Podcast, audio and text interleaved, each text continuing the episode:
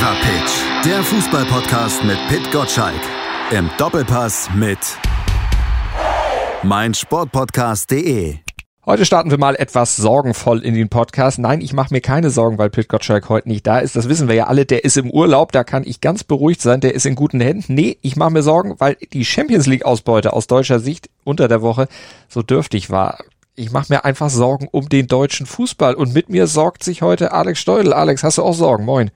Ja, guten Morgen. Ja, ich sorge mich genauso wie du, weil äh, das war wirklich wieder mal leider eine furchtbare Woche aus deutscher Sicht. Man ist ja immer, äh, wenn man die Bundesliga guckt, denkt man ja immer, was für eine tolle Liga und da fallen die Tore ohne Ende. Letztes Wochenende über 40 und was ist das alles für tolle, äh, toller Fußball. Und dann war das für zwei Tage, entscheidest äh, äh, den internationalen Fußball ein und dann siehst du, die deutschen Clubs schmieren alle ab, natürlich alle bis auf die Bayern.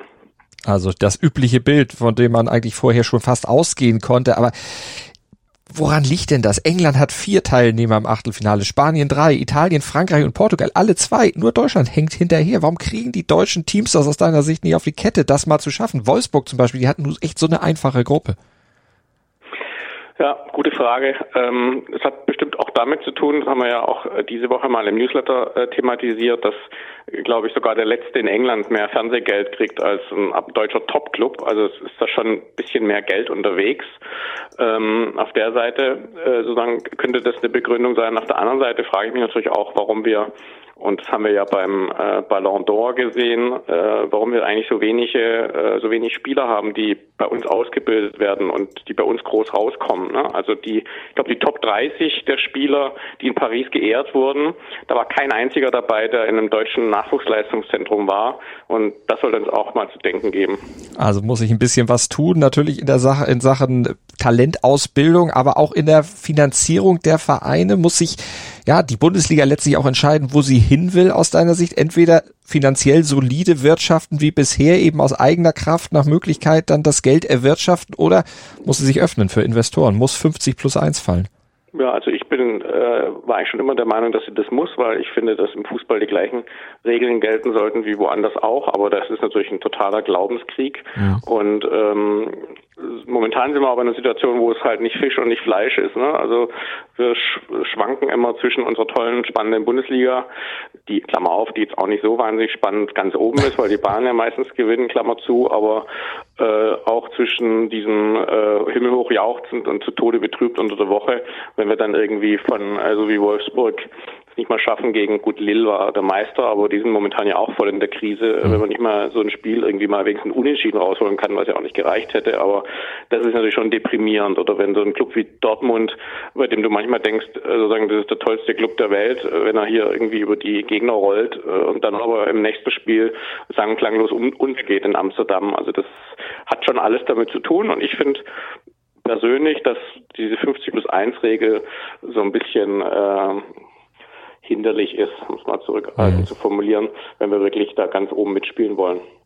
Ist wahrscheinlich dann bei den Fans oder bei den Hardcore-Fans nicht vermittelbar, das dann tatsächlich dann ja aufzulösen oder aufzuweichen und eben zu ermöglichen. Man spielt ja aus Bundesliga-Sicht auch immer noch die Karte, dass man sagt, naja, irgendwann wird es ja vielleicht doch mal eine international gültige Finanzregel geben, die dann auch tatsächlich für alle gilt und auch eingehalten werden muss. Das Financial Fairplay, das hat ja so viele Möglichkeiten, wie man das umschiffen kann, aber so eine Regel, die wirklich verbindlich ist, glaubst du, die kommt irgendwann nochmal? Ist das realistisch?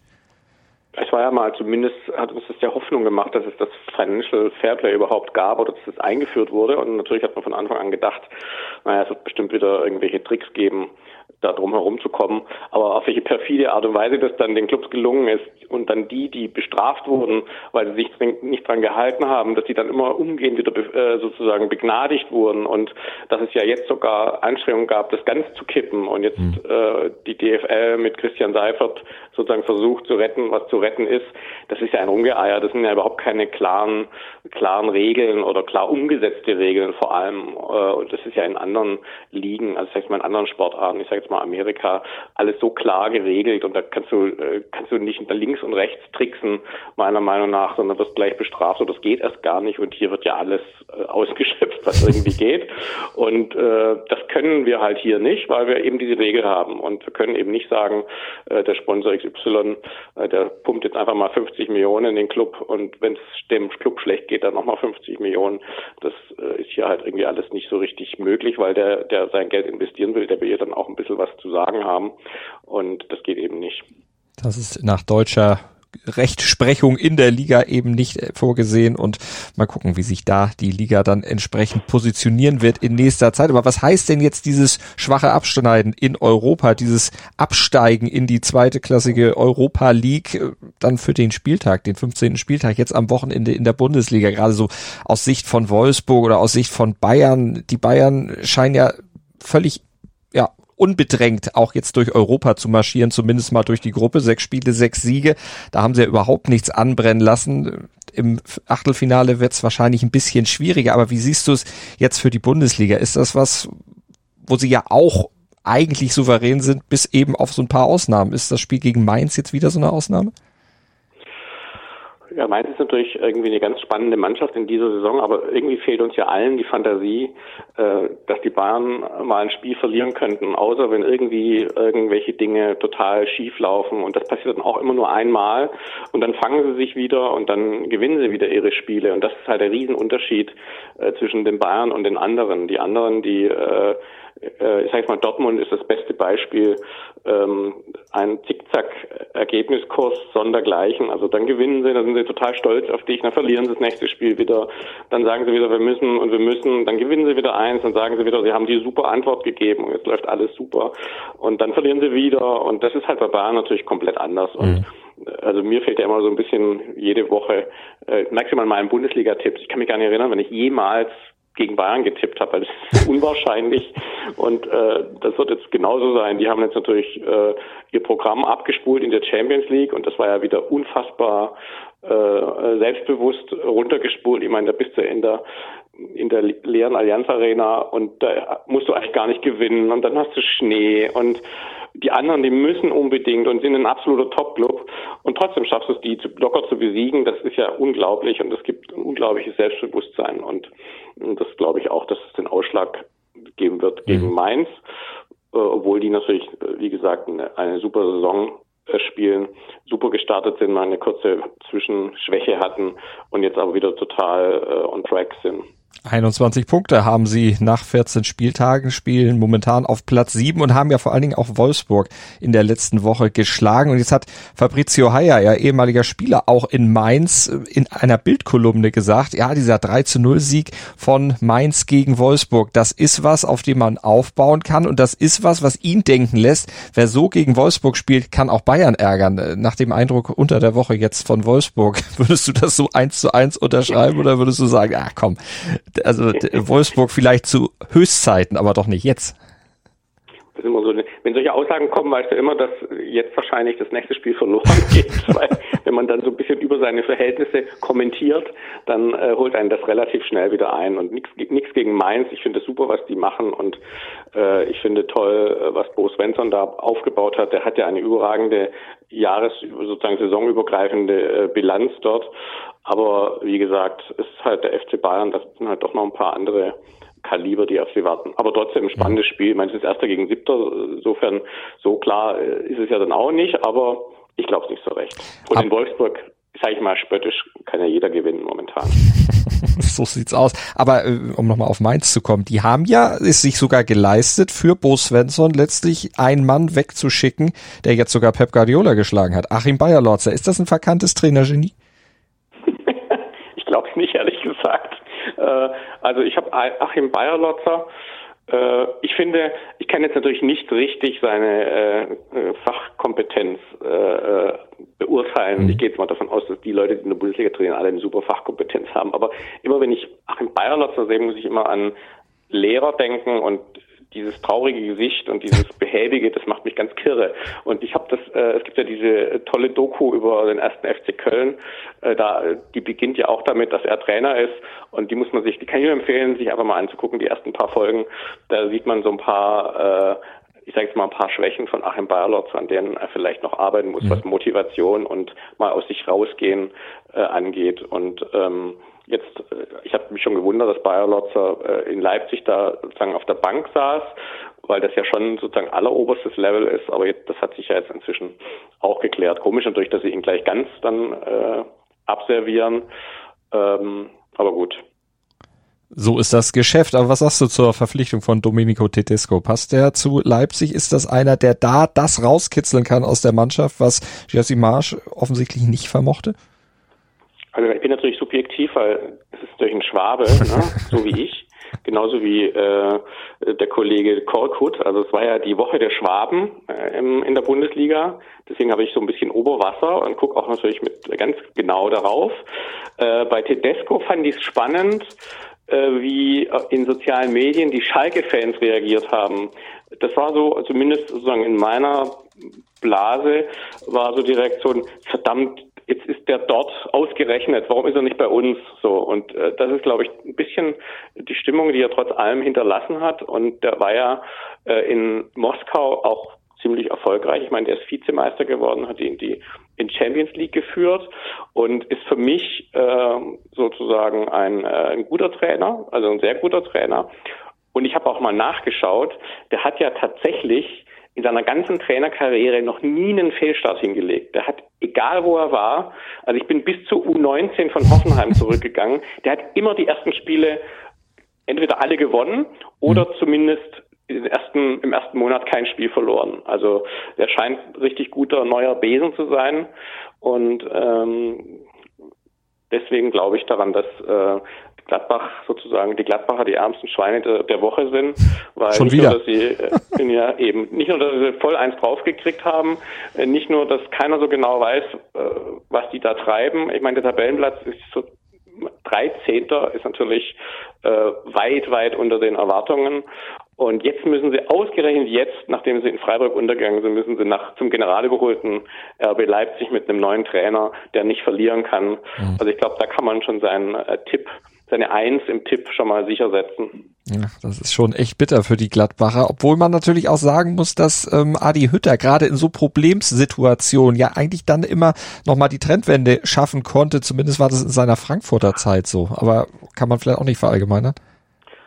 Ja, ich, ich meine, der hat, der hat ja wirklich einen guten Kader da. Ne? Also ich glaube, das ist der äh, sechst teuerste Kader äh, der Liga. Da sind ja wirklich nur namhafte Spieler und die können ja auch, das hat man ja gesehen. Mhm. Also ich meine, die haben Dortmund geschlagen, die haben die Bayern geschlagen, äh, die haben im Pokal, die haben gegen Bayern in der Bundesliga unentschieden gespielt.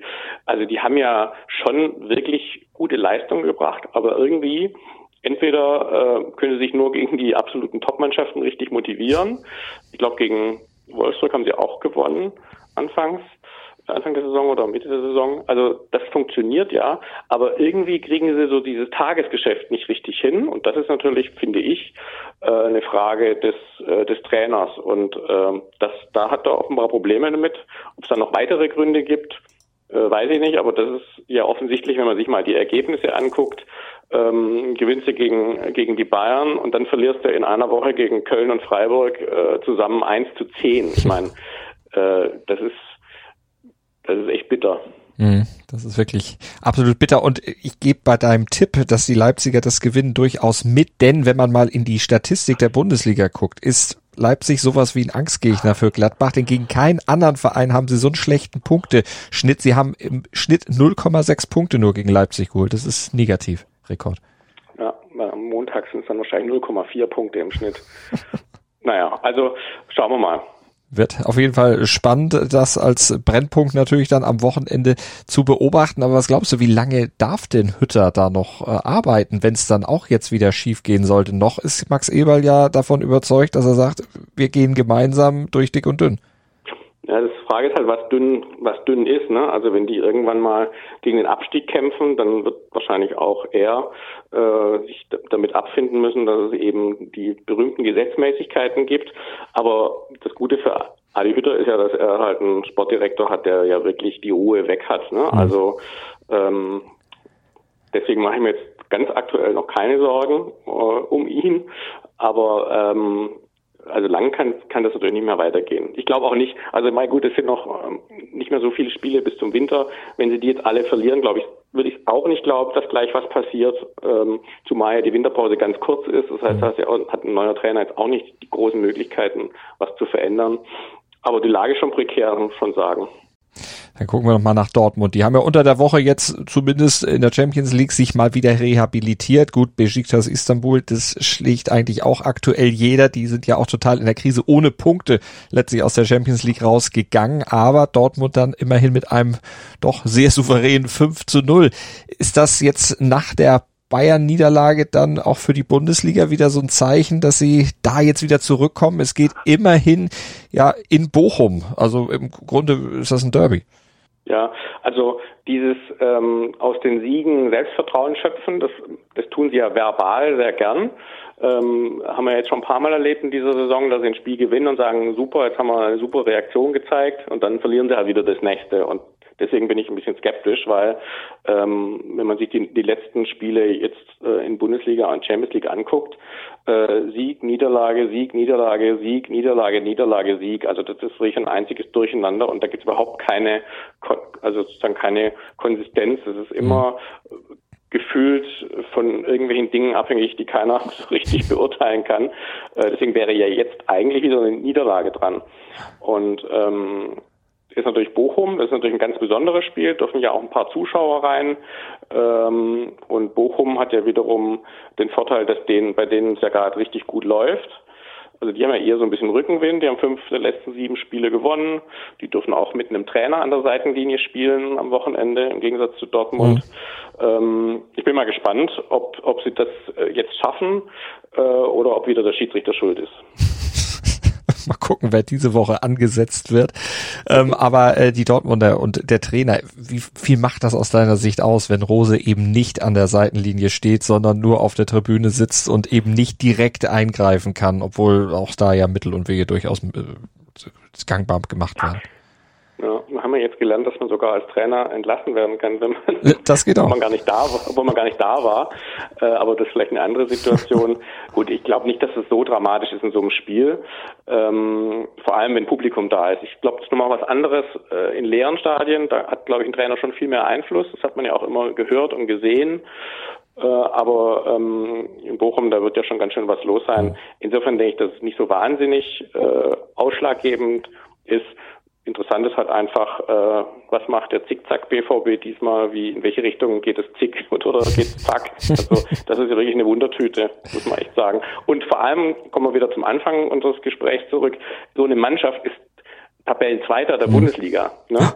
Die ähm, man fragt sich, wie geht denn das überhaupt?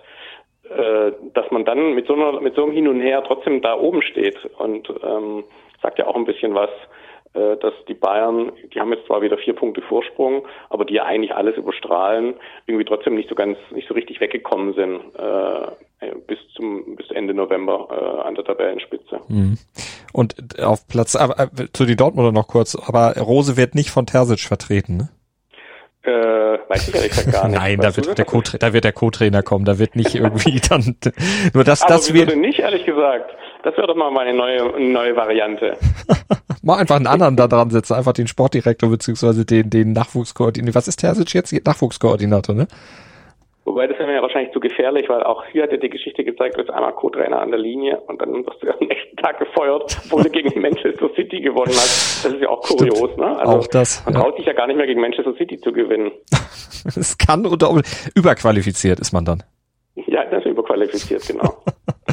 das ist natürlich auch so die Geschichte. Aber äh, auf Platz drei in der Liga Bayer Leverkusen gegen Eintracht Frankfurt, also die beiden Europa League Clubs jetzt unter sich im direkten Duell. Leverkusen ja zuletzt dreimal in Folge gewonnen, seit vier Ligaspielen nicht mehr verloren, aber auch ja eine eher durchwachsene Bilanz, aber trotzdem mit 27 Punkten eben noch an den Champions League Plätzen mittendrin.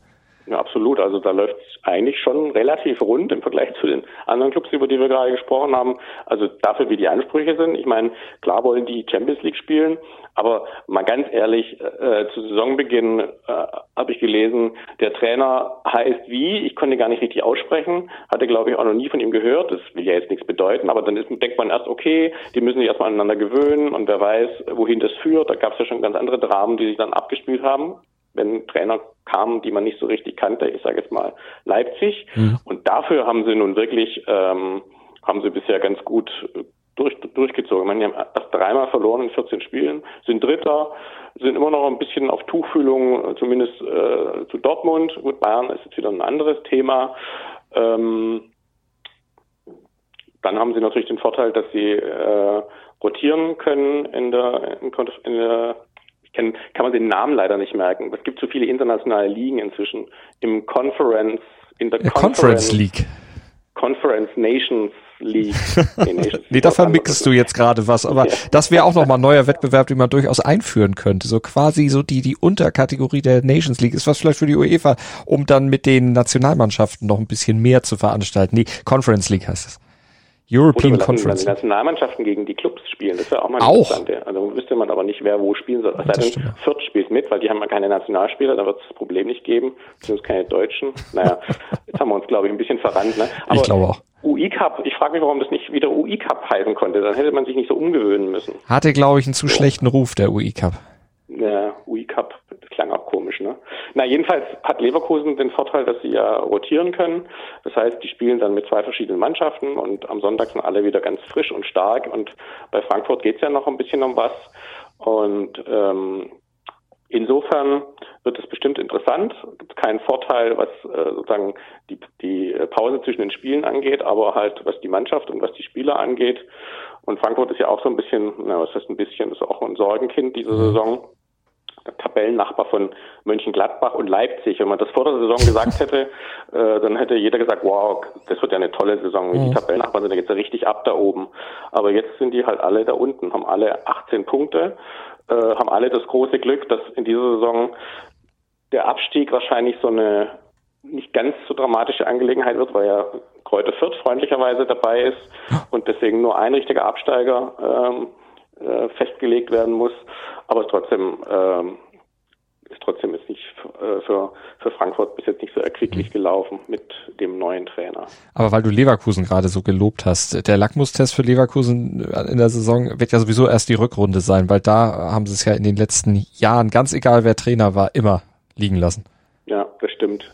Aber ich habe so eine Leverkusen, also ich bin ich bin Leverkusen freundlich, sagen wir mal so, weil die haben ja in ihrer Geschichte so viel einstecken müssen äh, und die haben solche Schicksalsschläge hinnehmen müssen und Dramen und was denen alles passiert ist. Und die haben seit gefühlt der Erfindung des Schwarz-Weiß-Fernsehens keinen Titel mehr gewonnen. Und trotzdem sind die immer da oben dabei.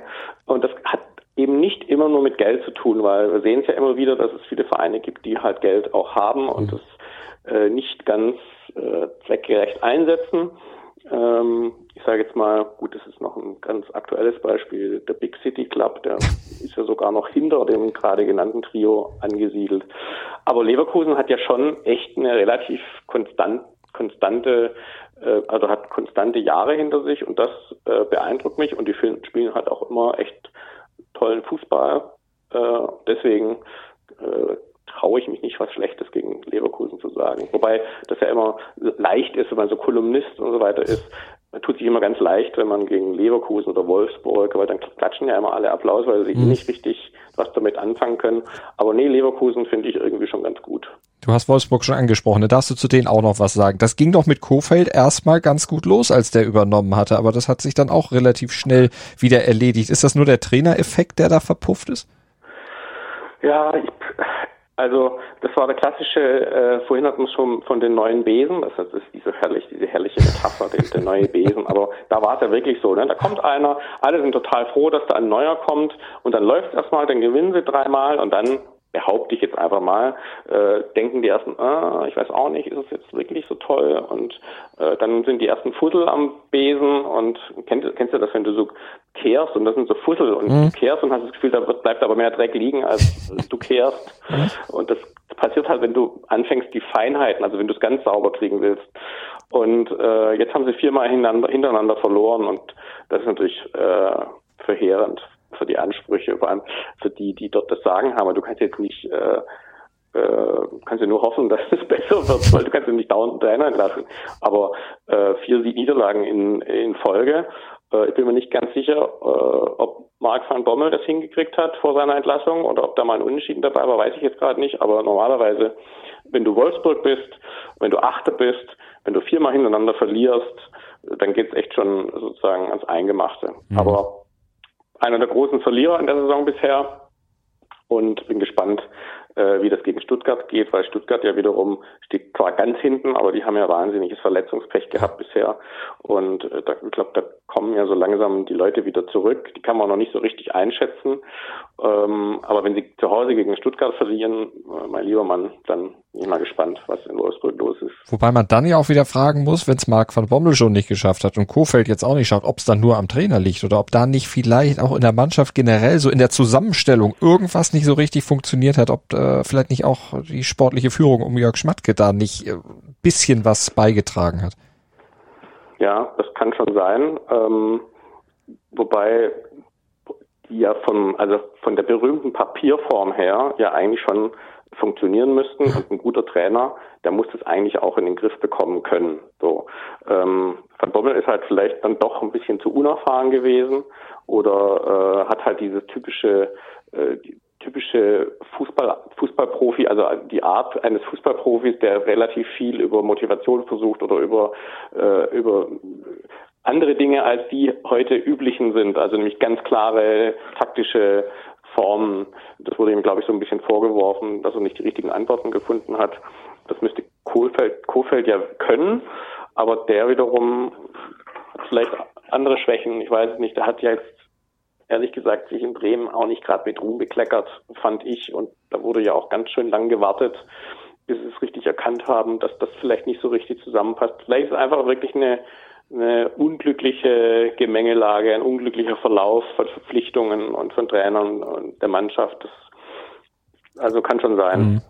Ja, Kofeld hat ja auch schon gesagt, bis zur Winterpause nicht erwarten, dass wir hier jetzt große Bäume ausreißen. Da geht es erstmal um Schadensbegrenzung. Mal gucken, ob dann die kurze Winterpause reicht, um ja. da dann alles wieder in die Richtung passt. Was soll er, soll er tun? Er hat immerhin mal Champions League spielen dürfen. Genau wie Achim Bayerlotzer. Ich meine, das ist doch auch schon mal nett, dass äh, diese Trainer dann so, so unverhofft solche Chancen kriegen. Absolut. Also das finde ich wirklich kurios, aber äh, vor allem, also Bayer Lotzer, da komme ich gar nicht drüber weg. Also A, also dieser ganze Verlauf der Woche in Leipzig, gut, jetzt sozusagen erstmal Happy End, mhm. aber ähm, ja, das äh, wird also wahrscheinlich sein Enkel noch erzählen. Geschichten, die nur der Fußball schreibt. Genau. Aber wo Freiburg-Hoffenheim ist ja eigentlich sowas wie das heimliche Spitzenspiel des Wochenendes, oder? Die beiden Clubs, die heimlich still und leise sich da oben um die Champions League Plätze bewerben. Union Berlin zählt da ja auch noch zu, aber die sollte man ja wahrscheinlich schon mal mit einem sicheren Sieg gegen Kräuter Fürth verbuchen. Ja, also Fürth ist ja nun wirklich, ähm, normalerweise muss man ja sagen, Fürth hat einen kleinen Vorteil, weil Union am Donnerstagabend äh, gespielt hat. Aber es gibt halt einfach nie einen Vorteil für Fürth, egal wie du das hinbiegst. Und deshalb ähm, äh, glaube ich da, wie du gerade auch richtig gesagt hast, da sind, glaube ich, drei Punkte schon mal, kann man schon mal ein, eintragen in die Tabelle, so. Mhm. Und ähm, weil Fürth einfach, äh, das ist natürlich schon so ein bisschen peinlich, muss man wirklich sagen. Ich meine, ich respektiere das total. Die haben kein Geld und die halten auch am Trainer fest. Das ist alles schön und gut. Vielleicht kann der Trainer auch gar nichts dafür. Aber es ist halt trotzdem, wenn du dann irgendwie nach 14 Spieltagen da unten stehst mit einem Pünktchen, dann, äh, ich habe ja schon dafür plädiert, für eine neue Regelung, dass wenn man äh, kein einziges Spiel gewinnt bis zur Winterpause, dass man dann einfach erlöst wird und in die zweite Liga darf und dann kommt halt äh, kommt halt der HSV oder irgendjemand wieder hoch. Äh, die können es auch nicht schlechter machen. äh, aber Union Berlin äh, ist natürlich äh, sehr, sehr beeindruckend, wie die da spielen. Äh, der große Bruder der Hertha, äh, hätte auch niemand gedacht vor ein paar Jahren. Und äh, auch ähm, auf der anderen Seite finde ich Freiburg natürlich, aber das ist ja auch so ein äh, damit überrascht man ja niemanden, wenn man sagt, dass man Freiburg toll findet. Das findet ja jeder toll, weil es halt auch toll ist. Dieses ganze, die sitzen da im Breisgau und machen da ihr Ding und haben dauernd irgendwelche jungen Spieler aus der aus der näheren Umgebung äh, und dann haben sie Christian Streich, äh, der so herrlich äh, ist, einfach der so sein Ding durchzieht und der dann äh, 6-0 gegen Gladbach äh, führt und nach 38 Minuten geht die Kamera auf ihn und du denkst, er liegt 6-0 hinten, so guckt er. Also es ist einfach alles lustig in, in Freiburg und die machen einfach einen genialen Job, das kann man einfach nicht anders sagen. Ähm, sind halt äh, erstmal ein bisschen aus dem Takt gekommen nach der Niederlage in München. Das passiert ja mhm. vielen so. Äh, aber dann haben sie sich wieder gefangen. Das ist ja mein 6-0 in Gladbach, das ist natürlich schon großartig. Und Hoffenheim ist ja auch so ein bisschen in Vergessenheit geraten gewesen, du dachtest ja, okay, die großen Zeiten sind vorbei, die Wurschtel da ist irgendwie rum. Aber das läuft ja jetzt auch ähm, richtig gut. Also die haben auch drei Spiele hintereinander gewonnen. Ich meine, fünfter. Also wird ein spannendes Spiel, wirklich. Du sagst, die einen kommen nach einer Niederlage gegen die Bayern aus dem Tritt, die anderen nach dem Sieg. Also irgendwie ist es ganz egal. Wenn du gegen Bayern spielst, danach hast du an die Breme mäßig den Mist am Schuh. Ja, Bayern ist einfach Gift für jeden Bundesliga-Verein. die Angst, unterzugehen äh, und dann sozusagen nachhaltig beschädigt zu werden. Und wenn du gewinnst, äh, dann bist du so selbstsicher, dass du äh, sogar womöglich gegen Fürth unentschieden spielst danach. Also das ist irgendwie, egal was danach, egal was ist, wenn du gegen Bayern spielst, vielleicht müssen wir das mal statistisch auswerten, was mit den Mannschaften passiert ist. Einfach nur, nachdem sie gegen die Bayern gespielt mhm. haben, völlig unabhängig davon, wie sie gegen die gespielt haben. Ähm, verändert sich immer irgendwas in der DNA offenbar, keine mhm. Ahnung. Gift für die Gegner, aber Futter für jeden Newsletter und ich gehe mal davon aus, dass die Bayern dich im Fever Pitch Newsletter nächste Woche sehr viel beschäftigen werden, wie auch immer. Also Thema ist es ja immer und ein Quotenbringer ist es wahrscheinlich auch. Ja, Bayern ist natürlich, äh, das kenne ich auch noch aus meiner Sportbildzeit. Äh, Bayern hat halt den großen Vorteil, ein Kollege von mir hat es mal wunderschön ausgedrückt, die eine Hälfte, äh, nee, er hat gesagt, alle lieben die Bayern, bis auf die 50 Prozent, die sie hatten.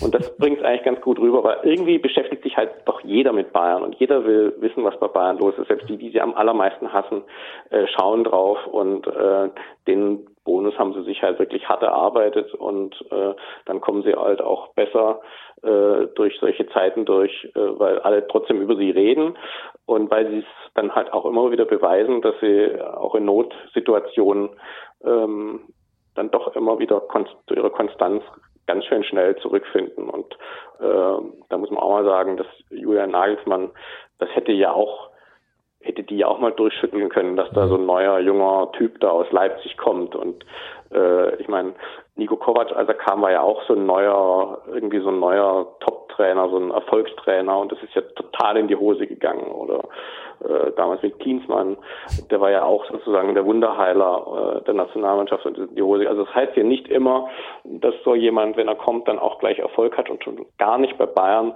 Und das ist echt schon wahnsinnig beeindruckend, wie der die da weitergeführt hat, ohne irgend, ohne ein einziges knirschendes Geräusch gefühlt. Äh, selbst äh, Sané läuft plötzlich nach hinten man glaubt gar nicht, weiß gar nicht, was er mit dem gemacht hat, wie er das, wie er das hingekriegt hat.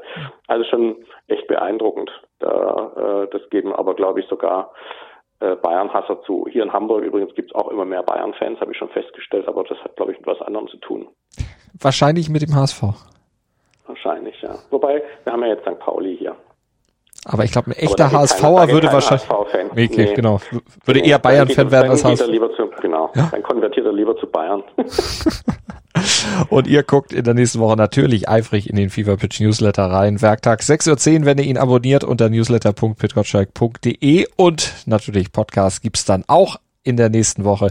Dann nehmen wir wieder Donnerstag auf und dann ist der Alex wieder dabei. Alex, bis dahin, vielen Dank, viel Spaß beim Fußball gucken. Ich danke auch und auch viel Spaß am Wochenende. Danke. Tschüss. Fever Pitch, der Fußballpodcast mit Pit Gottschalk. Im Doppelpass mit meinsportpodcast.de.